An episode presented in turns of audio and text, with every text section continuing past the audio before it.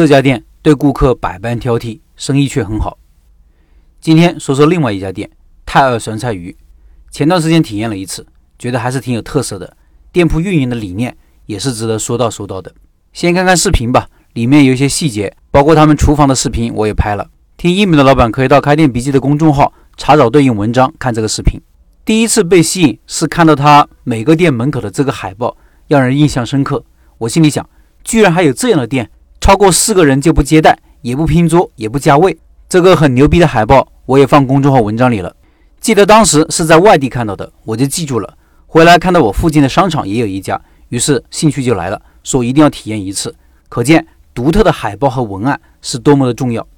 至于为什么超过四位不接待、不拼桌、不加位，这背后的运营逻辑，等下再讲。去了两次才体验上的，第一次去是带着家人去的，我们有七八个人，门口的接待说没那么大位置。我往里一看，也确实没有，都是两人桌或者四人桌。第二次去，我们就三个人，就我媳妇和我女儿。吃完后怕呀，幸亏上次家人聚餐没来这里，来了聚餐就完了，大家肯定吃不饱，而且费用一定很高，那吃下来一定是不划算的。不是说这个店不好，也不是说东西不好吃，而是不适合家庭聚餐，尤其是不适合人多的聚会。他的店定位很明确，就是给情侣小聚、年轻小夫妻周末搓一顿。非大吃大喝的好哥们聚餐用的。视频里大家也应该看到了，顾客也基本都是这么一些人。开店要讲特色，这个店的特色就很明显，所有的服务员都是男生，没有女生，前厅后厨都一样，所以店里阳刚气十足。店铺装修、海报设计、文案书写，所有看得到的、听得到的都是很硬朗的男性风格，色调是黑的，线条是直的，文案的语言风格也是如此，比如排除一切困难，寻找生猛好鱼。专心致志做产品，稀里糊涂忘开门等等。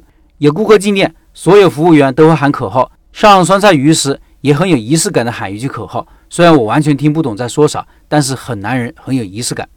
第三个特色就是他的店长说，这个海报在他们每个店的门口都有贴，想必他们也是知道这个很吸引顾客的好奇心。超过四个不接待，不拼桌，不加位，不做外卖，这样不是会把很多生意断了吗？多可惜呀！实际上。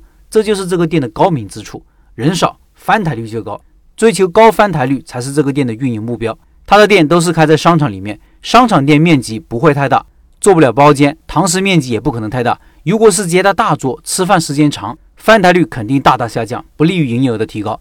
我以前开餐厅的时候就吃过这个亏，店里面积本来就不大，我反而摆了两桌沙发，坐起来特别舒服。占位置不说，关键是顾客吃完不肯走，使劲的在那里聊。我们看着只能干着急。当一个店把追求高翻台率当做目标的时候，很多工作都是围绕着目标来。这就是老板要限制每一桌的就餐人数的根本原因。当然，提高翻台率还有很多其他的配套行为，比如提高出品速度。如果顾客点完餐要等上半天，也不利于提高翻台率。怎么办呢？一方面要选择容易出品的产品，另一方面就要限制菜品的数量。酸菜鱼是相对好标准化的，容易操作，不需要主厨。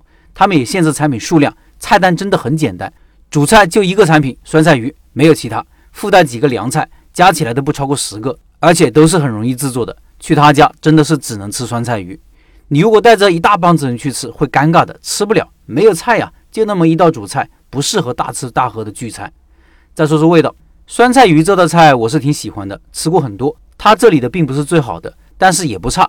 如果一百分是满分，我个人打八十分吧。好吃的酸菜鱼，酸菜要吃掉，汤都可以喝掉。我吃过一家店就有这么好，而且它这里量偏少，吃不饱，真的最适合小情侣聚餐，男的女的都要憋着。吃饭的目的并不是吃饭，而是谈情说爱。价格也小贵吧？我们点了一个两到三人份的酸菜鱼和一个辅菜，一个小甜品，加起来一共一百九十五。